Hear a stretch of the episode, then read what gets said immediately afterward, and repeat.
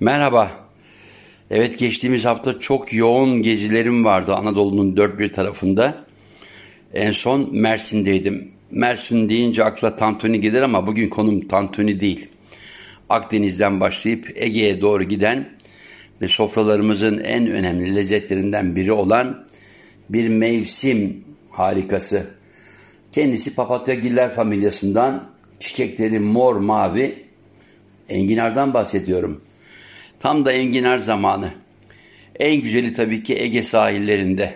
Hele zeytinyağla pişirildiğinde tadına doyum olmaz. Enginarlı neler yapılır? Öncelikle enginarın farklı türleri olduğunu söyleyeyim. Minicik bebek enginar dedikleri kocaman ve rengarenk. Aslında şimdi Avrupa mutfaklarında dört mevsim bulunabiliyor.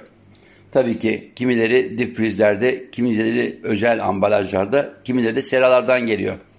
Ama en önemlisi tam da bu mevsimde yenilen enginar. Nasıl yenir diyeceğiz enginar için? Bölgeden bölgeye değişir. Örneğin benim en lezzetli enginar tadımlarım Paris'teydi. Niye diyeceksiniz? Bizde değerlendirilmeyen kabuğunu Paris'te muhteşem sarımsaklı, zeytinyağlı, limonlu bir sosa banar banar emerdim. Bunu çok açık söylüyorum. Fransa'da kaldığım süre içinde öğrendim. O tüylü bölüm var ya bizim için en değerlisi oydu. Annem çok güzel yapardı içine bezelye, havuç, patates koyup. Ama tabii ki enginarı biraz mutfak merakım arttıkça farklı şekillerde ben de yemeye başladım. Nelerini mi yaptım? Valla çiğ yediğim zamanlar da oldu. Böyle güzel yine bir zeytinyağlı limon içinde bekletip kıtır kıtır yediğimiz dönemler ayrı bir lezzet. Peki neler yapılır enginarla derseniz boyutuna göre, mevsimine göre hatta kalitesine göre değişir bütün bunlar. Eğer olur ya bir tanesini alırsınız pek fazla hoş değildir tadı diye düşünürsünüz. Onu bir güzel rendelersiniz. Adeta turşu yapar gibi salamura yapabilirsiniz. O lezzet içine konulan limonla, zeytinyağıyla, kişnişle yenilebilir hale getirir güzel enginarı. Ama tam da zamanı dediğimiz enginarın en klasik yöntemiyle pişirilmesi e, bildiğimiz gibi önceden soyulmuş eğer hakikaten etli kabukları varsa onlar bir yere konulup sonradan tadımlık olarak değerlendirilecek şekilde enginar limon suyuna konur. Çünkü kararması söz konusudur. Kararmaması için limonda bekletilen enginar daha sonra Akdeniz usulü zeytinyağında hafif narlaştırılmış soğan üzerine tersten kapatılır. Kendisi yumuşar.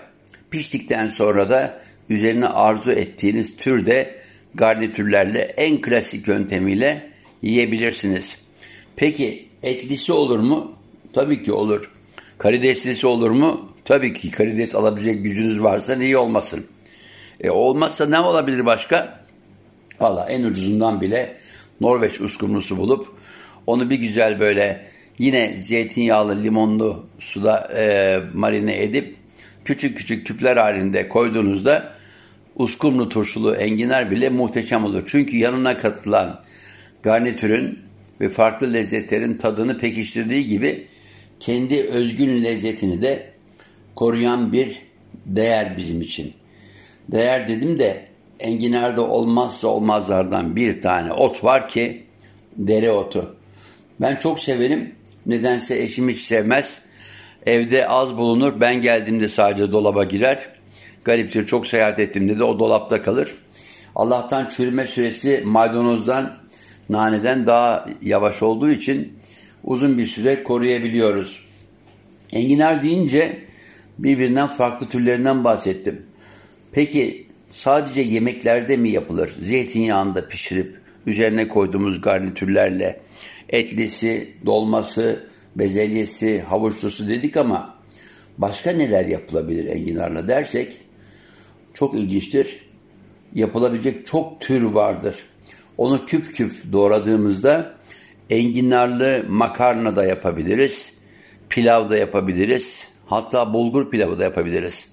Dedim ya az önce bulunduğu ortamda kendi lezzetini diğer lezzetlere katarak farklı bir tür lezzet yaratan olağanüstü bir değer, bir sebze. Enginarın tarihçesini bilmiyorum. Anadolu mutfağında var ama bütün Akdeniz mutfağında enginarla karşılaşma olayımız var. Birbirinden farklı türlerini Akdeniz'i dolaştıkça görüyorum. Yani bir yumurta büyüklüğünde mini enginar e, pizzalarda çok ama çok değerlendirilir. Yani niye yarın öbür gün enginarlı lahmacun yapılmasın? Lahmacun dediysem aklınıza etli lahmacun da gelebildiği gibi lahmacun hamurunda sadece bir güzel zeytinyağıyla banayın, üzerine zahter koyun, birazcık susam, çok az sumak ve o dilimlenmiş küçük enginarlar. Hani ya derler baby enginar. Evet e, benim için e, baby enginar yani baby artişo veya bebek enginar pizza üzerinde hamur, hamur üzerinde olağanüstü güzel bir lezzet verir.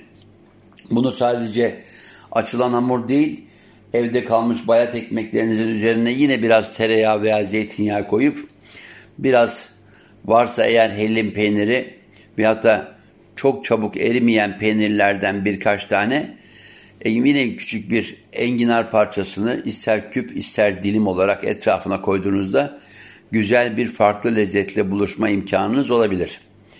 Enginar dışında bu sebze dönemi, otlar dönemi başlıyor. Artık Anadolu'da, Akdeniz'de, bütün dünyada diyoruz ama e, Ege'nin özellikle şu anda pazarlarında inanılmaz bir ot zenginliği var hele Ege'nin en güzel bölgeleri dediğimiz o Seferihisar'dan başlayıp Karaburun'a uzanan o yollarda bırakın siz otları bunlar insanın yetiştirdiği otlar ama yabani otlar var ya olağanüstüdür. Onlar alınır salatalara konur hatta kurutulabilirse eğer çünkü bu dönemin tadı lezzeti diğer dönemlerden daha farklıdır. Ne de olsa bahar geldi dağlarıma. Evet. Peki geçtiğimiz günlerde bende aklımda kalan lezzetler var mı programıma ilave edecek derseniz vallahi güzel şeyler yedim. Örneğin e, Isparta'da bana bir doktora, fahri doktora töreni yapıldı ve beni takip eden Isparta Süleyman Demirel Üniversitesi öğrencileri beni gerçekten olumlandırıp bir doktora payesiyle, fahri bir doktora payesiyle mutlu ettiler. Tam da böyle içimize kapanıp tam da pesimizmin dorukta olduğu, karamsarlığın bizi götürdüğü bir dönemde böylesine güzel bir ödül beni mutlu etti. Hem Ispartalı kardeşlerime, e, Süleyman Demirel Üniversitesi'nin çok değerli öğretim üyelerine hem de Ispartalılara teşekkür ederim. Nedense ben gençlik yıllarımda Süleyman Demirel'den nefret ederdim. Onu açıkça yüzüne karşı söyledim yıllar sonra. Ama gariptir. 1980 yılında kaçırılan uçak olayında bana zincir bozandan bir telgraf çekip geçmiş olsun dilemişti. Malum kaçırılan uçaktan sonra ben birkaç gün Diyarbakır cezaevinde ve karakolunda misafir edilip biraz da tartaklanmıştım. O tartaklanmak tabii ki e, Kemal Kılıçdaroğlu'na yapılan bir linç girişimi kadar olmazsa bile vücudumda halen izleri olan bir tartaklanmaydı. Kafama dipçik vurmuşlardı. Anevrizmaya yol açtı. E başka yerlerde bir sürü olumsuzluk. O süre içinde Süleyman Demirel bana bir telgraf yollayıp geçmiş olsun demişti. Düşünün 6 yıllık genç bir gazeteci bir dönem Türkiye'de en sevmediği siyasi liderlerden birinden geçmiş olsun telgrafı alıyor. O yetmedi. Aradan yıllar geçti. 1988 yılı rahmetli ustam Mehmet Ali Birant'la Mayıs 1988'de Abdullah Öcalan'la röportaj yaptığımızda yine hakkımızda bir soruşturma açılmış. Yine de bir geçmiş olsun te telgrafı hem de uzun uzadıya yazılmış bir telgraf almıştım. Yine Süleyman Demirel'den. Aradan yıllar geçti. Karşılaştık, sohbet ettik. Bütün bunları konuştum. Yani gençlik dönemimde evet Dün dündür, bugün bugün dedi. Geçmişinin öz eleştirisini verdi. Ama geleceğin Türkiye'sinin demokrat olması gerektiğini demokrasinin gerçek anlamda olmasını gerektiğini hatırlattı. Gariptir. Isparta'da bulunduğum süre içinde Süleyman Demirel Müzesi'ni gezdim. Gerçekten görülmesi değer bir müze. O müzede neler gördüm biliyor musunuz? Evet, onun Çoban Sülü dönemi, Morrison Süleyman dönemi ve hayranı olduğu o mesleğinin uygulamasında ilk olarak toprakla suyu buluşturma projeleri, dev fotoğraflar, mütevazi yaşam öyküsünün geçtiği ev ama en önemlisi müzenin bir bölümünde onu neredeyse yerin dibine sokan, çıkaran karikatürler bölümü. İnanılmaz karikatürler vardı kendisine, yakınlarına, ailesine yapılmış ve Süleyman Demirel Müzesi'nde bunları sergileyip insanlara demokrasinin ne kadar değerli, ne kadar güzel olduğunu gösteren bir bölüm olması. Düşünebiliyor musunuz? Bir dönem sevmediğiniz bir lideri arıyorsunuz. Evet Isparta'da kaldığım süre içinde yediğim içtiğim şeylerden de bahsetmek istiyorum biraz. Valla Isparta'da yediğim tandır muhteşem. O muhteşem tandırı tavsiye ederim. Çünkü o bölgenin özellikle eti bu dönemde hele oğlak eti. Yani keçinin erkeği, dişisi ve o biraz karın ağrıtır derler. O oğlak etini ben kendi coğrafyamda da bilirim. Hele zamanı geldiğinde bu dönemde muhteşem olur. Yine bizim Siirt'te yapılan büryan kebabı oğlaktan yapıldığında makbuldür. Ama Isparta'da yediğim o tandır kebabı olağan üstü. Yanındaki şişler onlar vasat diyeceğim. Çünkü klasiktir. Et çok çekildiğinde makinede ne yazık ki içindeki gerçek suyu gittiğinde lezzette uçup gider. O yüzdendir ki kebabın diyarı Adana'dan başlayıp Antep'e kadar uzandığında hatta bizim Siirt'te etin içine konulan kuyruk yağı bir nevi etin kendi suyunu da saklamasına yol açar kendisi cız cız ettiğinde. Isparta'da başka neler yedim derseniz o bölgenin de çok güzel otları var tam bu mevsimde ama hiçbiri Ege'nin kıyılarındaki otların yerini tutmaz. Arkadaşlar vallahi bilmiyorum şu anda ne yiyorsunuz içiyorsunuz ama biraz o güzel Ege havasını soluyun derim. Varsa eşiniz dostunuz sipariş verin bu aralar derim. Çünkü o otları artık dünyanın başka yerlerinde bulma imkanımız yok. Ama iletişimin, ulaşımın çok ciddi hızlandığı bir dönemde onların size ulaştırılma imkanı var. Yani artık uçakla çok rahat taşıyabiliyorsunuz. Bir gün sonra elinize geçen o otları buzdolaplarınızda birkaç gün kullanabiliyorsunuz. Isparta dışında nerelerdeydim diyeceksiniz. Evet Mersin'deydim. Mersin'de evet klasik tantuni'den bahsederiz ama tantuni benim için bir anlam ifade etmiyor. Son dönemlerin bir yemeği. Tavada bir güzel tava olayı diyeceğiz. Çünkü Türkiye'nin farklı bölgelerinde et tava var. O tavanın kendi usulüyle yapılmış bir hali. Dürüme yapılır. İçine farklı sebzelerle e, marine edilmiş et yani soğanla kavrulmuş ardından biber ve değişik türde sebzeler takviyesiyle e, marine edilmiş bir eti yiyoruz. Benim için biraz fast food diyeceğim. Ama Mersin gariptir deniz ürünleri konusunda Türkiye'nin bir numarası diyebilirim. Çünkü o bölge özellikle jumbo karideste, özellikle dil balığında, özellikle Laos türündeki balıklarda dört mevsim av yasağı dışında tabii ki bu olta balıkçılığının olduğu yerlerde bahsediyorum. Yenilebilir, bulunabilir. Hatta İstanbul'dan da çok daha hesaplı deniz ürünlerine ulaşılabilir bir yer. Çok güzel bir deniz ürünü sofrasıyla buluştum Mersin'de dostlarımın davetinde. Bunun dışında e, lokantanın bana bir sürprizi vardı. Adana'ya kadar gelip de şırdan yemeden göndermeyiz Coşkun abimiz dediler. Ve şırdanımı yedim. Şırdan ne biliyor musunuz? Hani çocukken bize öğretirlerdi ya geviş getiren hayvanların midelerinde ne var? şırdan, kırkbayır, börkenek, işkembe. İşte onlardan en küçük olanı şırdan. İçine mumbarda olduğu gibi etli pirinçle doldurup pişirdiğimizde muhteşem bir lezzet olur. Görüntüsü bazılarının hoşuna gitmez. Ama düşünün ben deniz ürünlerini tatmadan önce şırdanımı yedim. Bu yüzden Mersinli kardeşlerime teşekkür ediyorum. Adana'dan uğrayıp da şırdan yemeden dönmedim İstanbul'a. Evet sohbetimiz devam ediyor. Bu arada var mı eleştirileriniz, talepleriniz diyorum. Bundan sonra ne yapacağım? Önümüzdeki günlerde İstanbul'dayım. İstanbul'da zaman zaman karım fırsat verirse mutfağa gireceğim.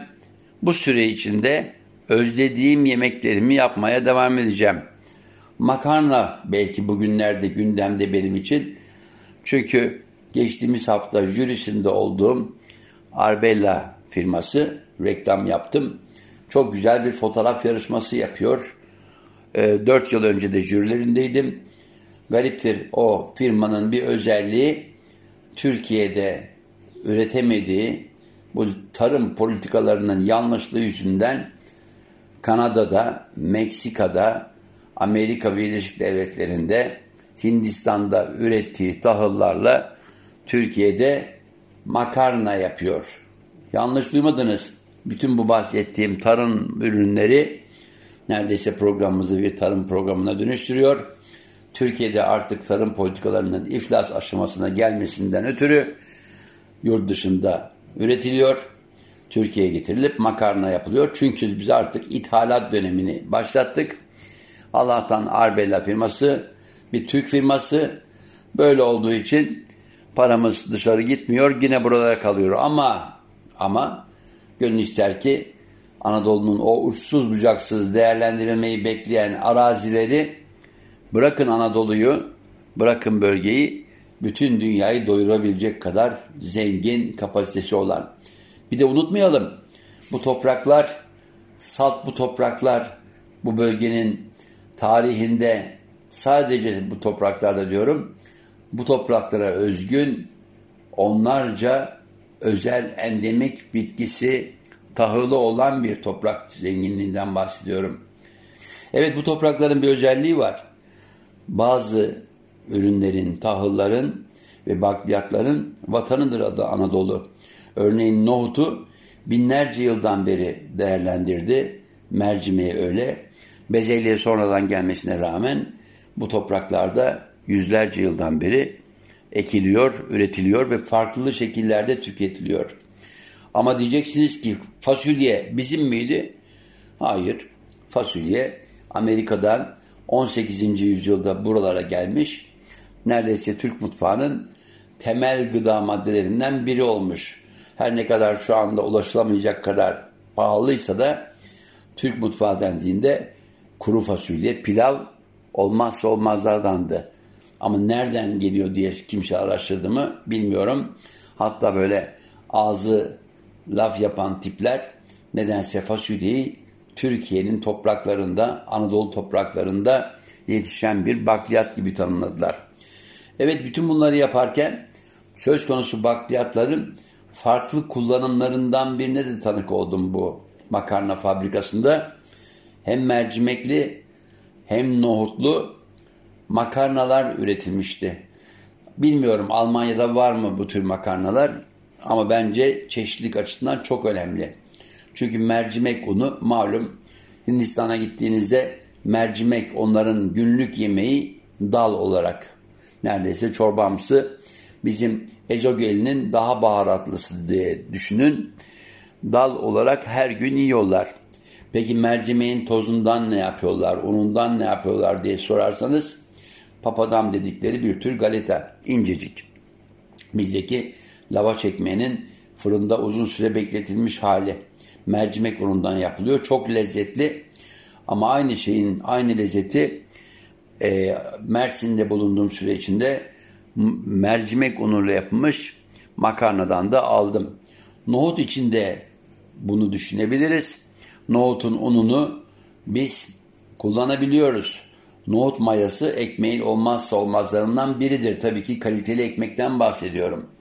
Ama nohutun en çok kullanım alanı Orta Doğu coğrafyasında iki alanda. Biri humus, yine Güneydoğumuzun muhteşem bir mezesi, diğeri de felafel. Yani Lübnan'dan başlayıp ta Mısır'a kadar özellikle Filistin coğrafyasında çıtır çıtır kıtır kıtır dürüm yapıldığında yanına konmuş nane ve turşuyla ve humuslu ekmeğiyle olağanüstü bir lezzet. Şimdi Türkiye'de de bulunabiliyor Suriyeli kardeşlerimizin sayıca artmasıyla birlikte artık humusu İstanbul'un farklı sokaklarında tatmak, yemek imkanımız var. Bunun için felafeli de ilave edebiliriz yanı başına. Ama iyisini kim yapar, nerede yapar derseniz onlar yine Güneydoğu coğrafyamızda söz konusu yerlerdir. Çünkü humusun yapılmasında en önemli neden birincisi nohudun türü, diğeri kabuğunun soyulması, o bekleme süresi ve tabii ki olmazsa olmaz içine konulan tahin ve zeytinyağı. Bunlar değerini artırırlar o muhteşem mezenin. E felafel dediğimizde de aynı şey. Tabii ki felafelde kızartma olduğu için kullanılan yağın türü ben zeytinyağı olmasını isterim. Onun pişirilme süresi ve kaç kere pişirildiği. Çünkü malumdur aynı yağda çok pişirirsek artık o yağ yağ olmaktan çıkar. O yüzden bu tür yemekleri yediğimizde dikkat edeceklerimiz arasında bir başka şey daha var. Pişirme süresi, pişirilme süresi. Evet dostlar, bugün çok konuştum. Bir hafta sonra tekrar buluşmak üzere. Sağlıcakla kalın, iyi yiyin, afiyetler olsun.